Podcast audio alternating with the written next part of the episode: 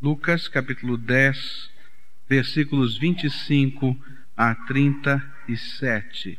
Assim nos diz a palavra do Senhor: Eis que se levantou certo doutor da lei e para o experimentar disse: Mestre, que farei para herdar a vida eterna? E perguntou-lhe Jesus: Que está escrito na lei? Como lês tu? E respondeu-lhe ele: Amarás ao Senhor teu Deus de todo o teu coração, de toda a tua alma, de todas as tuas forças, de todo o teu entendimento, e ao teu próximo como a ti mesmo. Tornou-lhe Jesus: Respondeste bem, faze isso e viverás. Ele, porém, querendo justificar-se, perguntou a Jesus: Quem é o meu próximo? E Jesus, prosseguindo, disse: Um homem descia de Jerusalém a Jericó e caiu nas mãos de salteadores, os quais o despojaram e, espancando-o, se retiraram, deixando-o meio morto. Casualmente descia pelo mesmo caminho certo sacerdote e, vendo-o, passou de lá. De igual modo, também um levita chegou àquele lugar, viu e passou de lá. Mas um samaritano, que ia de viagem, chegou perto dele e, vendo-o, encheu-se de compaixão. E, aproximando-se, atou-lhe as feridas, deitando nelas azeite e vinho, e pondo-o sobre a sua cavalgadura, levou-o para uma estalagem e cuidou dele. No dia seguinte, tirou dois denários, deu-os ao hospedeiro e disse-lhe: Cuida dele, e tudo o que gastardes a mais eu te pagarei quando voltar. Qual, pois, destes três te parece ter sido o próximo daquele que caiu nas mãos dos salteadores? E respondeu o doutor da lei, aquele que usou de misericórdia para com ele. E disse-lhe, pois, Jesus: Vai e faze tu o mesmo. Oremos ao Senhor.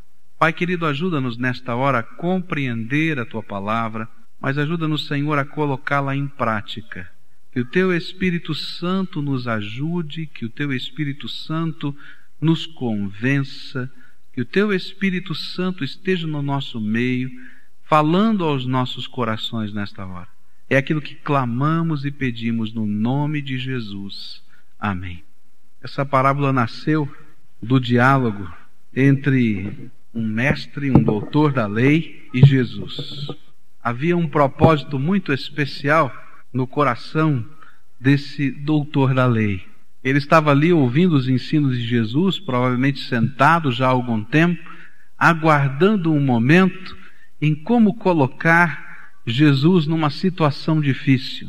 Esse era um costume dos doutores da lei, dos fariseus, dos escribas, que quando ouviam Jesus, estavam ali não para realmente abrir o coração e aceitar aquelas palavras do Senhor Jesus, mas em achar maneiras de mostrar que a doutrina que estava sendo ensinada e pregada era espúria, era herege.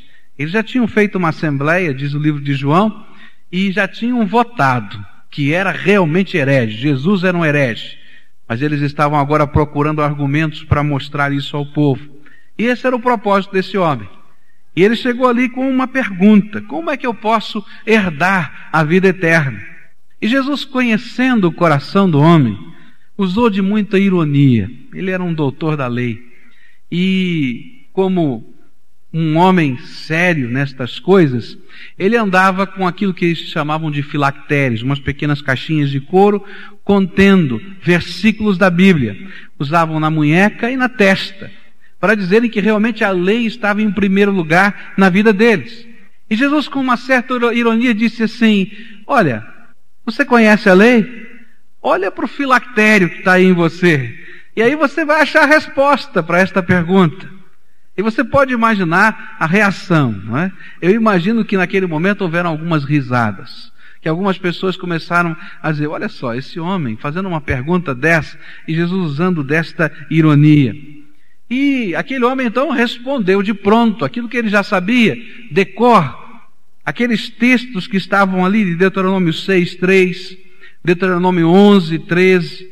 Amarás a Deus sobre todas as coisas Levíticos 19, 18, e ao teu próximo como a ti mesmo. Ele assim resume toda a lei, Como Jesus mesmo já havia resumido esta lei numa outra ocasião, quando um outro doutor da lei lhe perguntou assim. E desta maneira, Jesus retorna e diz assim: Olha, se você praticar isso, você vai viver, tá bem. E continua sem a ironia. E esse homem agora então tenta armar um outro ardil e sair de uma maneira suave dessa situação. Ele diz: Não, mas o meu problema é saber quem é o meu próximo. Quem é o meu próximo? Como é que eu tenho que fazer isso? Como é que eu tenho que viver isso? Como é que funciona isso? E Jesus então vai tentar mostrar alguns valores que nós precisamos guardar no nosso coração. Na verdade, ele está analisando, através destas figuras, vários pensamentos, vários valores que têm norteado a vida dos homens através dos tempos. Cada um dos personagens desta história Jesus usou para mostrarmos determinados valores que têm norteado a vida das pessoas e às vezes a nossa própria vida. Ele contou então a parábola, e ele vai contando aquela história daquele homem que está fazendo a viagem, e de repente chega lá o ladrão, e rouba, espanca, e deixa lá quase morto no meio do caminho, e vai contando os vários personagens, e nisso tudo Jesus vai apresentando as suas lições sobre como nós agimos na vida e como nós encaramos esses valores de Deus. Eu queria pensar um pouquinho sobre isso. Valores que norteiam a vida, valores que nos fazem agir de uma maneira ou de outra maneira. Quando eu olho para o ladrão, eu percebo que ele pensa mais ou menos assim: o que é teu é meu. Não é assim? Está lá passando o homem, indo lá para o caminho, lá para a cidade de Jericó, e ele não está nem preocupado com qualquer outra coisa, ele simplesmente vê posses, vê coisas que podem ser arrancadas, e ele diz: O que é teu é meu. Esse ladrão ele vai nos ensinar que esse tipo de filosofia é aquela que, ao vivermos, nos ensina que nós não temos próximos. Não existe ninguém não existem pessoas, só existem interesses. Todos os nossos relacionamentos estão pautados nos interesses que guardamos no nosso coração. Eu não vou dizer que o ladrão não tem amigos. Deve ter muitos amigos. Mas sempre esses amigos estão firmados no princípio do interesse. É bom até fazer amigos na polícia, porque quando a coisa apertar, eu sei como sair dali. E eu não vou dizer para você que o ladrão nunca faça o bem, até faz o bem, mas o que está por trás são os interesses que vão no, no coração dessa pessoa. Eu não preciso ir muito longe, aqui mesmo no Brasil você vai encontrar a figura dessa linha de pensamento, que é teu, é meu, em vários lugares diferentes. Você vai para as favelas do Rio de Janeiro e você vai perceber uma estrutura social, política montada em cima do tráfico de drogas. E existe muito benefício sendo feito para aquela população. Ah, eles realmente pagam médico, eles realmente fazem uma série de coisas, mas a base, a linha de pensamento que está por trás é a do ladrão. O que é teu é meu, o que me vale é o interesse. Eu quero que essa massa de gente seja um escudo para que a polícia, para que o exército não suba aqui nunca. E o que está dentro do meu coração é simplesmente interesse. Mas não é só lá. A gente vai encontrar isso em vários tipos de relacionamentos na nossa própria vida. Onde as amizades, os trabalhos, a afetividade têm por trás uma visão única de interesse. De alguma maneira eu estou usando a minha influência, eu estou usando aquilo que pode ser até meu poder para conseguir alguma coisa para mim. Essa é a filosofia do ladrão. Essa é a filosofia que promove injustiça. Porque quando pensamos assim, não existem direitos. Os outros nunca terão direitos. Eu sempre terei interesses maiores do que os direitos dos outros. Porque as coisas sempre vão valer mais do que as pessoas. Essa é a filosofia da lei do Gerson, onde eu posso sempre levar vantagem em alguma coisa. Essa é a filosofia que faz com que a cidade, em que a empresa, em que a comunidade, em que as pessoas sejam opressoras. Existe uma forma de opressão baseada nessa linha de pensamento, nessa maneira de pensar, onde as pessoas estão sendo de alguma maneira sugadas, machucadas, doídas. Essa é a maneira como às vezes a política funciona naqueles jogos de interesses, onde eu faço isso se você fizer aquilo. Essa é a lei opressora, é a lei do ladrão, essa é a linha de pensamento. Mas que não está somente nas altas esferas da política e nem lá embaixo na sociedade, mas que às vezes está dentro do nosso coração e dentro da nossa mente. Essa lei também funciona nas crianças. Eu tive pensando, quando estava pensando nisso, como é que isso funciona com as crianças? Quando a gente usa brincadeiras que magoam.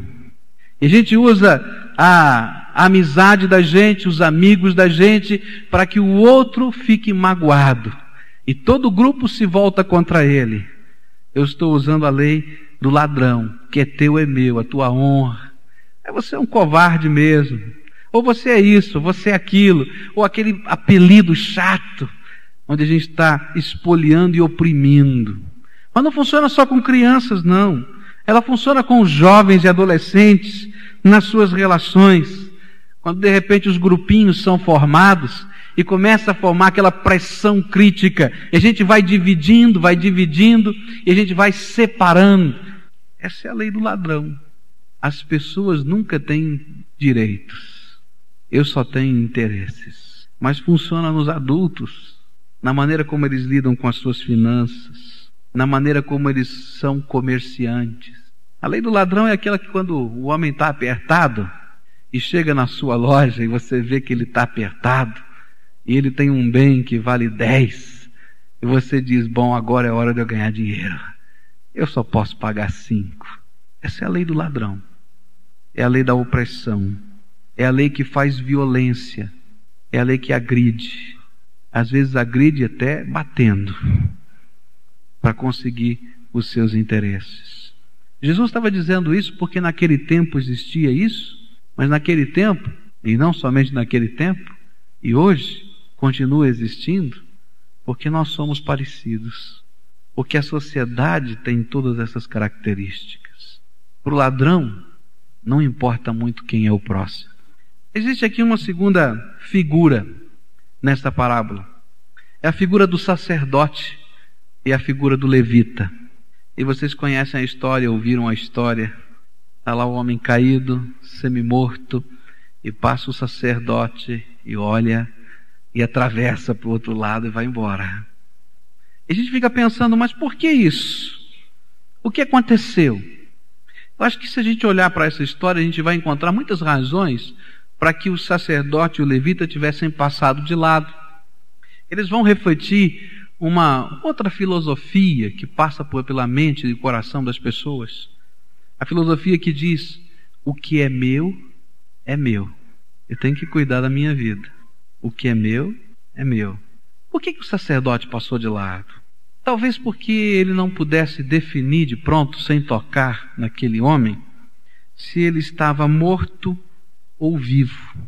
E a lei, lá em Levítico capítulo 21, dizia que o sacerdote não podia tocar no morto. A lei cerimonial dizia que se ele tocasse no morto, ele estava impedido de cumprir as suas tarefas como sacerdote durante sete dias.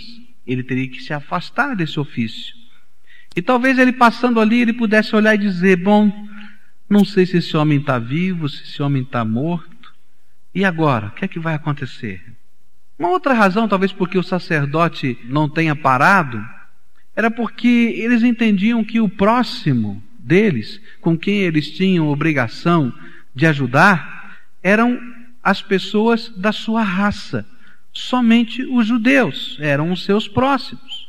E naquele momento, uma pessoa nua, espancada, ensanguentada, ela não tem rótulos de posição social e nem a filiação religiosa. E se ele não é o meu próximo? E talvez ele não se sentiu assim obrigado. Essa era uma coisa muito séria. Para os irmãos terem uma ideia, dizem alguns escritos antigos que as mulheres judias eram proibidas de ajudarem no parto mulheres gentílicas, pois isso significava trazer ao mundo mais um gentil. Isso não era bom. É uma coisa séria. Mas essa é a filosofia do que é meu, é meu. Havia dentro desses homens um conflito. Um conflito entre a cerimônia da lei e o amor solidário para com as pessoas. E nesse conflito, o amor solidário perdeu. Esse homem, tanto o sacerdote quanto o levita nessa história contada por Jesus, não somente deixou de ajudar o espancado, largado pela rua, como foi para o outro lado. E essa é a ideia do que carrega essa filosofia do que é meu é meu. Porque se a gente continua perto de quem está sofrendo, o sofrimento dessa pessoa mexe com a gente. Então eu quero ir para o outro lado. Quando eu carrego a filosofia do que é meu é meu, eu não gosto de ver sofrimento de ninguém, eu não gosto de ouvir problema de ninguém. E quanto mais longe eu puder estar, melhor, porque aí eu não vou sentir culpa nem pesar por não ter feito nada. Eu gosto sempre de desligar e de cuidar só do que é meu. O que é meu é meu. Existe dentro dessa filosofia um pecado. Se na primeira filosofia do ladrão todo mundo diria que isso é pecado, porque é violência, a palavra de Deus vai nos dizer muito claramente que a filosofia do que é meu é meu também é pecado. E é pecado de negligência. E a palavra de Deus nos deixa isso muito claro, mas muito claro, onde nós vamos aprendendo, lá em Tiago, capítulo 4, versículo 17, onde a palavra de Deus nos diz assim: aquele que sabe fazer o bem e não o faz, comete pecado. Jesus nunca provou esse pensamento. O que é meu, é meu. Porque ele é muito parecido com o que é teu, é meu. Sabe por quê? Ele é parecido porque o que está por trás desses dois pensamentos é egoísmo. Só isso. Há um escrito de um pastor luterano da Alemanha durante a Segunda Guerra Mundial, um homem que pela sua maneira de viver, impactou o mundo, Dietrich Bonhoeffer, onde ele diz uma coisa interessante. Quando começaram aqueles problemas na Alemanha de discriminação, de perseguição, de direitos quebrados, ele disse o seguinte: primeiro foram os judeus, e ninguém fez nada, porque era com eles, não era conosco, e parecia estar bem longe de nós. Depois foram os deficientes, os fracos, que não podiam gritar nem falar por eles, mas ainda estava longe demais de nós. Por isso não fizemos nada. Depois fomos nós e não havia mais ninguém para falar por nós. Essa é a é a maneira de a gente refletir como essa filosofia de vida, o que é meu é meu, nos afeta. O problema é sempre do outro está sempre longe de nós. Eu não tenho nada a ver com isso. Eu sou um bom crente. Eu adoro a Deus em primeiro lugar. Ele está acima de todas as coisas. Quem sabe até ele viesse o levita e o sacerdote orando pela estrada. Mas ainda não havia aprendido muita coisa sobre aquilo que Deus quer fazer na nossa vida. A grande lição que Jesus nos passa através desta figura da parábola embutida nela é que o juízo de Deus sobre nós não vem por aqueles credos que sustentamos, mas por aquilo que nós mesmos vivemos. Às vezes nós sabemos recitar muitos versículos e nós sabemos dizer tantas afirmações de fé. E às vezes até brigamos e lutamos por esses versículos e afirmações de fé, mas na prática a nossa vida não vive nada daquilo. E aquilo que a palavra de Deus nos ensina é exatamente isso: que o julgamento de Deus sobre nós não são pelos credos que afirmamos, mas por aquilo que realmente vivemos. Abra sua Bíblia em Lucas 6, versículos 47 a 49, onde a palavra de Deus diz o seguinte: Todo aquele que vem a mim e ouve as minhas palavras e as pratica, eu vos mostrarei a quem é semelhante. É semelhante ao homem que, edificando uma casa, cavou, abriu profunda vala, pôs os alicerces sobre a rocha, e vindo a enchente, bateu com ímpeto a torrente naquela casa, e não a pôde abalar, porque tinha sido bem edificada. Mas o que ouve não pratica é semelhante a um homem que edificou a sua casa sobre terra sem alicerces, na qual bateu com ímpeto a torrente, e logo caiu, e foi grande a ruína daquela casa. Jesus faz uma distinção muito clara entre ouvir, conhecer e realmente viver. E às vezes a gente fica pensando que as enchentes da vida são só os problemas. Mas, meus irmãos, as torrentes e enchentes da vida que derrubam a nossa casa são às vezes as oportunidades que perdemos e onde o credo, a afirmação da nossa fé, se torna completamente vã. O que é meu, é meu. Eu fiquei pensando, por que que às vezes nós agimos assim? Por que você às vezes age assim? Uma das desculpas para a negligência é medo. Medo de ser enganado. Será que aqueles homens olhando aquele homem caído no meio da estrada, num lugar perigoso como era, não pensou, puxa vida, pode ser uma armadilha esse negócio. O homem está aqui, sei lá se é, se não é. É melhor a gente cuidar da segurança. Eu acredito que até, até talvez tenham pensado isso. Você já pensou assim alguma vez? Eu já tenho aprendido na palavra de Deus que é melhor ser enganado do que não fazer nada por quem realmente precisa. E vamos estar expressando um outro tipo de filosofia. Esta parábola transforma a pergunta que esse doutor da lei fez: quem é o meu próximo? Para uma outra maneira da gente olhar para isso. De quem estou sendo próximo? E essa é a pergunta que talvez o Senhor queira que você esteja se fazendo. De quem você está sendo realmente próximo? E a última figura desta parábola, representada aqui pelo bom samaritano, que representa uma outra maneira de pensar. A maneira dele pensar era: o que é meu é teu. Na verdade, o samaritano está nos ensinando o que é amar o próximo. O que significa realmente amar o próximo. E o versículo 33 vai nos mostrar a grande diferença entre o ladrão, entre o levita, o sacerdote e o samaritano. O versículo 33 diz assim: mas um samaritano que ia de viagem chegou perto dele e, vendo-o, encheu-se de compaixão. Ser próximo de alguém é ter um dos sentimentos mais preciosos que Deus tem para conosco: compaixão. Quando a gente vai lendo o Evangelho, especialmente o Evangelho de Marcos, faça isso. Releia o Evangelho de Marcos Pegue uma canetinha daquelas que a gente marca o texto e veja quantas vezes aparece a palavra compaixão ou compadeceu-se. E você vai ficar impressionado em ver a quantidade de vezes e em ver o que acontecia cada vez que esta palavra aparecia. Porque cada vez que essa palavra aparece no Evangelho de Marcos, ela denota a compaixão de Jesus por nós. E geralmente essa palavra vem acompanhada de sinais, prodígios e milagres feitos por Jesus para socorro dos homens. E todas essas coisas aconteciam porque Jesus era movido de íntima, profunda compaixão.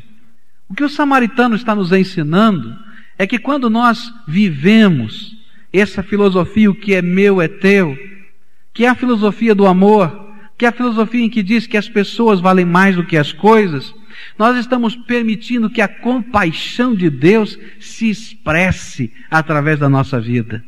Que Deus esteja agindo através de nós. Nós estamos dizendo que, na verdade, o que é necessário é que nós nos sintamos próximos das pessoas, próximos das coisas.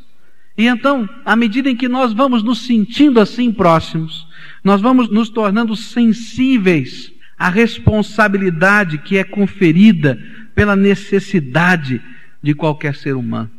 Mas enquanto eu olho para aquilo lá longe de mim, eu não tenho nada a ver com ele, com isso. E eu continuo dizendo o que é meu é meu. Para Jesus, segundo os evangelhos, segundo esta parábola, amor é algo que se sente e algo que se faz. Amor não é alguma coisa só subjetiva, é alguma coisa também objetiva, prática. E quando você olha para esse homem, para o samaritano, você vai perceber que a compaixão dele, que esse amor, ela veio acompanhado de pequeninas coisas que eram práticas e de bom senso. Ele viu o homem caído na beira da estrada, o que, que ele fez? Ele pegou vinho, um antisséptico, jogou sobre as feridas, pegou óleo que eles usavam para pensar, para aliviar a dor das feridas, jogou sobre aquelas feridas, fez alguns curativos, desceu do seu animal, colocou aquele homem sobre o seu animal, começou a andar a pé em direção a uma hospedaria, colocou aquele homem, cuidou dele dentro da hospedaria, pagou a hospedaria e ainda assinou uma promissória em branco, dizendo: Olha, quando eu voltar, se tiver mais algum gasto, eu acerto. A compaixão era sentimento e ação, que é meu é teu. E tudo isso feito a um provável inimigo. Às vezes nós queremos saber toda a história do indivíduo para ver se a gente pode ajudar. E o que Jesus está ensinando é que pouco importa a história do indivíduo. O que importa é aquilo que Deus quer que façamos naquela hora. O que Jesus quer nos ensinar é aquilo que ele praticou graça. Não importa muito a história. Importa que essa graça é transformadora, é abençoante. É o amor de Deus agindo. Quem é o teu próximo? É quem tiver necessidade do teu lado. E Jesus termina essa parábola no versículo 37, onde depois de perguntar quem é o próximo nessa história, respondeu o doutor da lei: aquele que usou de misericórdia para com ele. E disse depois Jesus: Vai e faze tu o mesmo. É hora de a gente obedecer o que está escrito aqui no versículo 37. O que a palavra de Deus está nos dizendo é: vai e faze tu o mesmo. Que é meu é teu. E foi isso que ele disse. Quando ele deu a grande comissão, ele falou: Olha, todo o poder me foi dado no céu e na terra. Ide, pois, fazei discípulos de todas as nações, batizando-os em nome do Pai, do Filho do Espírito Santo. E eis que eu estou convosco todos os dias até a consumação dos séculos. Que Jesus estava dizendo é: o que é meu é teu, a minha herança é tua herança, o meu poder é teu poder, o meu amor é teu amor, a minha vida é a tua vida, a minha ressurreição é a tua ressurreição. O meu céu é o teu céu, a minha graça é a tua graça. E ele diz: Vai tu, faz o mesmo. Como é que você vai colocar isso aqui em prática? Qual é a maneira criativa que o Espírito Santo está falando ao teu coração? Olha, faça isso agora. Escuta a voz de Deus. O Espírito de Deus fala. A gente que não gosta de ouvir, mas aquilo que o Espírito Santo fala ao teu coração agora, diz: Senhor, olha, estou disposto, estou firmando o compromisso. Essa é a primeira parte da sua oração. Ao Senhor agora. Pai querido, no nome de Jesus, eu te peço, Senhor, que o teu Espírito Santo incomode mesmo cada um de nós, mostrando qual é a minha parte neste processo de ser bênção e de demonstrar amor e compaixão. Nós queremos amar ao Senhor sobre todas as coisas, mas queremos amar também o nosso próximo como a nós mesmos. É no precioso nome de Jesus que oramos. Amém. E amém.